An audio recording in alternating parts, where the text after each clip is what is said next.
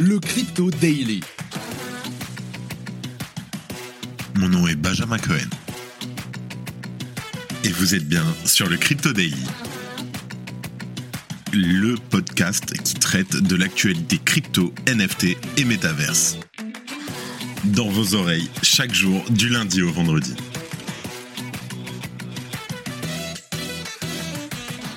Salut, j'espère que tu vas bien. On se retrouve tout de suite pour un nouveau résumé de l'actualité sur le Crypto Daily.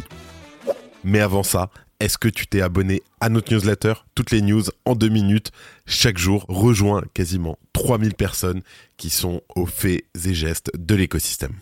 Alors aujourd'hui, nous allons parler de trois sujets très importants les uns les autres, dont un qui me touche particulièrement en ce moment. Je t'explique. Pour commencer, on va parler des NFT qui ont fait une véritable irruption dans l'espace médiatique ces dernières années. Et bien entendu, leur arrivée sur la blockchain Bitcoin ne se fait pas sans bruit. À chaque fois que l'on parle de NFT, tu penses bien évidemment au réseau Ethereum, Solana ou différents Layer 2. Pourtant, les NFT prennent forme sur la blockchain Bitcoin et malheureusement cela ne va pas sans conséquences. En deuxième news, on parle du Nigeria où le Bitcoin s'échange à l'équivalent de 37 000 dollars environ, tandis que cela représente une prime de près de 40% par rapport à son cours au moment où j'enregistre. Je t'explique pourquoi et comment cela est possible. Et pour finir, en dernière news, on parle de Celsius qui depuis la mi-juin 2022 et le gel des retraits de leurs crypto, les clients subissent une interminable attente. Cette dernière pourrait se terminer pour de rares élus qui possédaient leurs actifs en garde simple, en custody chez Celsius. La liste vient d'être publiée, je t'explique. Mais avant tout ça, et comme d'habitude, Simon met la musique. Here comes the money. Here we go. Nous enregistrons cet épisode, nous sommes le 1er février 2023 et il est 14h30. Bon, aujourd'hui, ça va être très rapide. Il n'y a rien qu'à bouger, littéralement.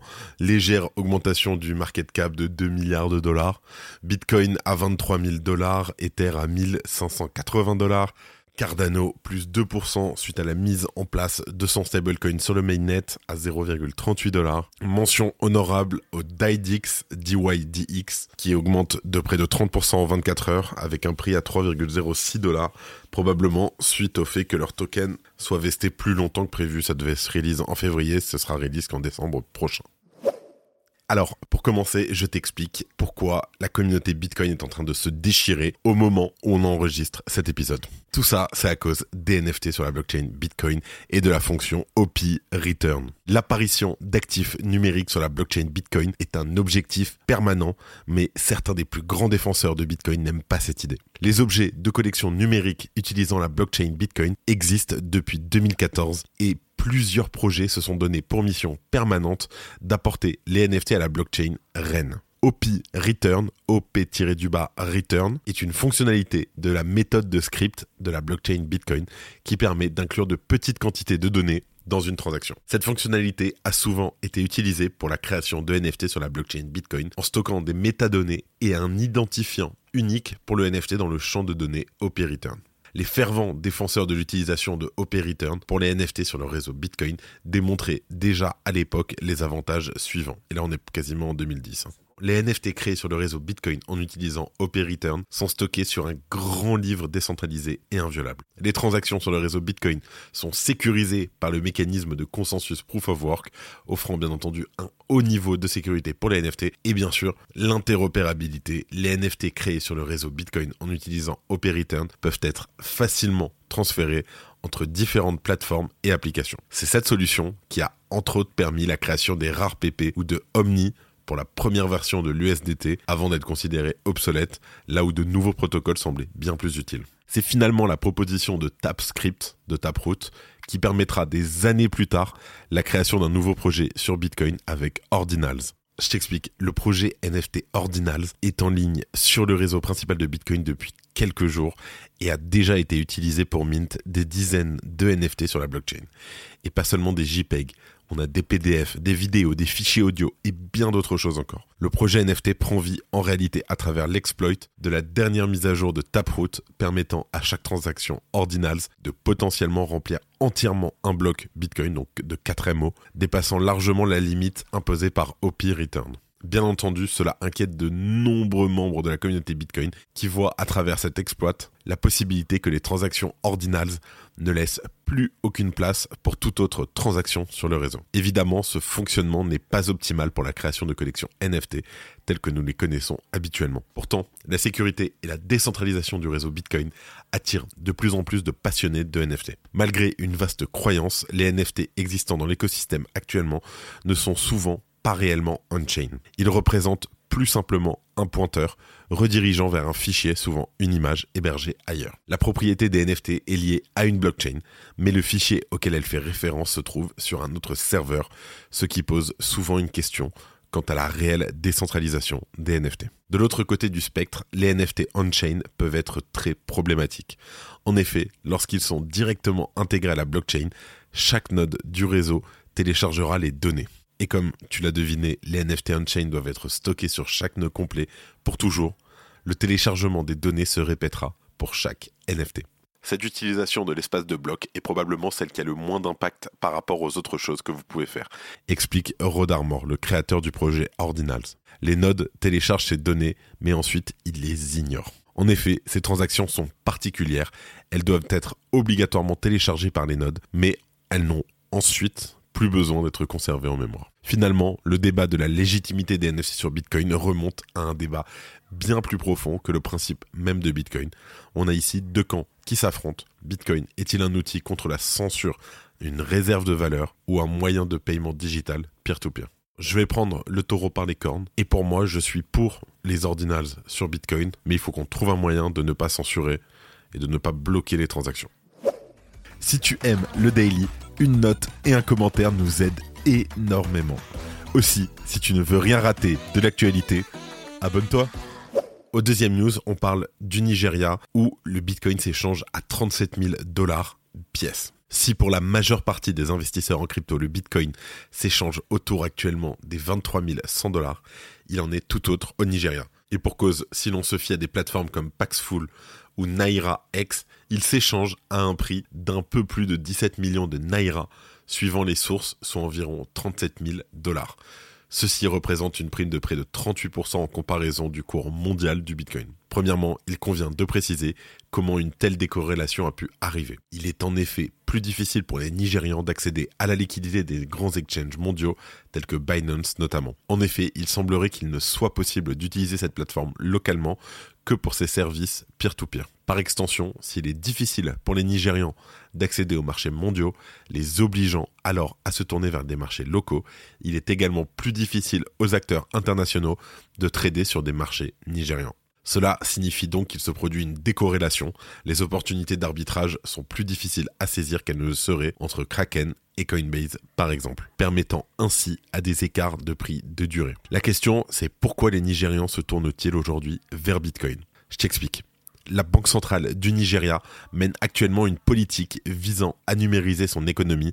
Rappelons tout de même qu'avec 219 millions d'habitants en 2022, le Nigeria est le pays le plus peuplé d'Afrique et le sixième pays au monde comptant le plus d'habitants. Par ailleurs, la Banque centrale a imposé des limites de retrait le 6 décembre dernier. Ainsi, les retraits aux distributeurs automatiques sont plafonnés quotidiennement et sur une base hebdomadaire à respectivement 20 000 et 100 000 naira. Au taux de change actuel, cela représente entre 43 et 220 dollars. De plus, la Banque centrale a changé ses billets et les habitants du pays ont jusqu'au 10 février prochain pour changer leurs anciens billets contre des nouveaux. Ajoutons à cela à l'indice des prix de la consommation, le CPI du pays a affiché un taux d'inflation particulièrement élevé à 21,3% pour le mois de décembre 2022. 21,3% d'inflation en un an. Waouh tous ces éléments sont alors autant d'arguments en faveur des crypto-monnaies qui permettent, elles, de détenir réellement son argent quand, dans le même temps, une banque centrale peut faillir à sa mission. C'est une affaire à suivre, on va voir où ça va aller. Hello, c'est Carlita et tu ne dois surtout pas rater cette news. T'es un gamer et tu kiffes le Web3, tu dois absolument venir à l'event de Pirates Labs. Ça se passe le jeudi 2 février à Levallois-Perret de 16h30 à 22h. Tu pourras découvrir et tester des jeux Web3 en profitant du cocktail. Sandbox, Dogami, Crossy Eddies, viens rencontrer leur team et surtout les challenger. Prends ton billet ticket NFT sur la marketplace Billy et viens t'amuser avec nous et le Crypto Daily.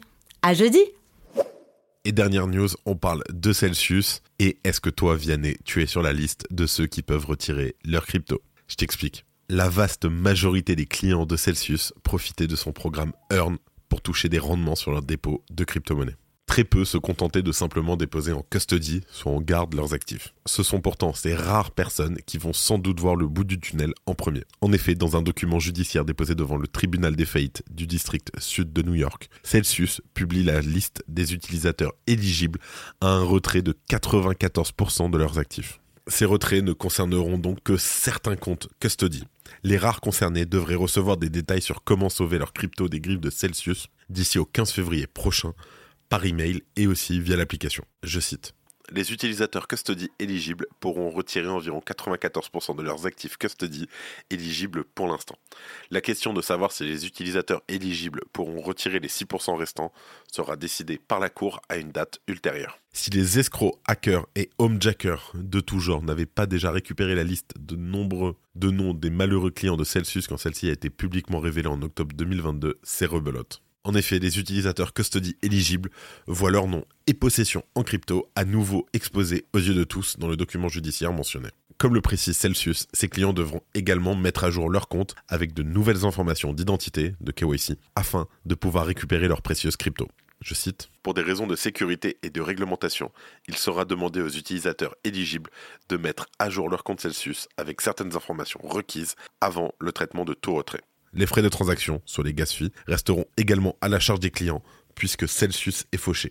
Mais ils doivent pourtant s'estimer heureux en comparaison de la grande majorité des clients de Celsius et de son programme Earn qui ne sont même pas sûrs de revoir leur crypto un jour. Surtout que l'on a appris récemment que le groupe d'Alex Machinsky se comportait en véritable Ponzi puisqu'il utilisait des fonds des utilisateurs pour manipuler à la hausse le cours de son token, le sel, attirant de nouveaux fonds clients puis en répétant l'opération.